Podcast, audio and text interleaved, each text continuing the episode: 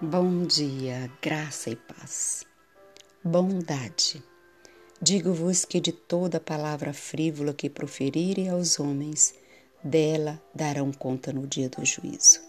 Porque pelas tuas palavras serás justificado, e pelas tuas palavras serás condenado. Mateus 12, verso 36 e 37. Deus quer que cheguemos individualmente à posição em que Ele possa outorgar-nos seu amor. Ele atribuiu grande valor aos homens, resgatando-nos pelo sacrifício de Cristo Jesus, e devemos ver em nosso semelhante a aquisição do sangue de Cristo. Se tivermos esse amor uns para com os outros, cresceremos em amor para com Deus e a verdade. Sentimos-nos penalizados ao ver quão pouco amor é acalentado em nosso meio. O amor é uma planta de origem celestial e, se queremos que floresça em nosso coração, teremos de cultivá-lo diariamente. Brandura, delicadeza, longanimidade, não se exasperar, sofrer e suportar tudo, são estes os frutos da preciosa árvore do amor. Quando estais realmente arraigado nesta árvore, esses são os frutos que você vai dar.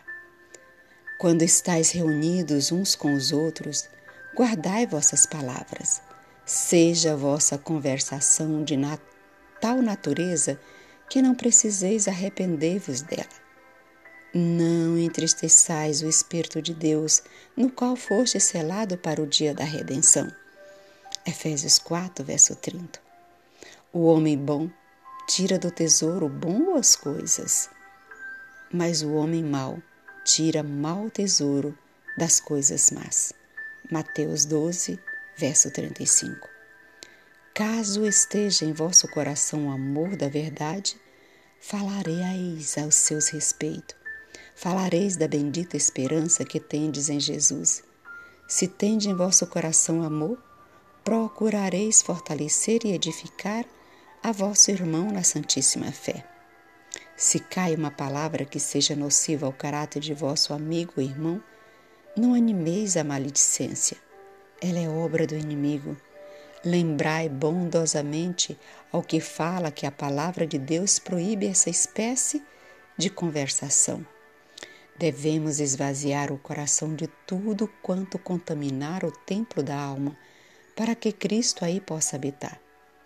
Nosso Redentor nos disse como podemos revelar ao mundo.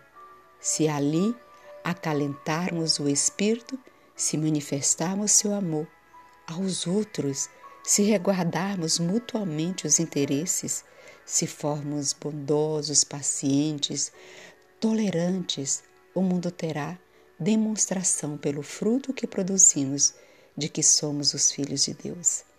É a unidade da Igreja que habilita a exercer consciente influência sobre os incrédulos e os mundanos. Amém.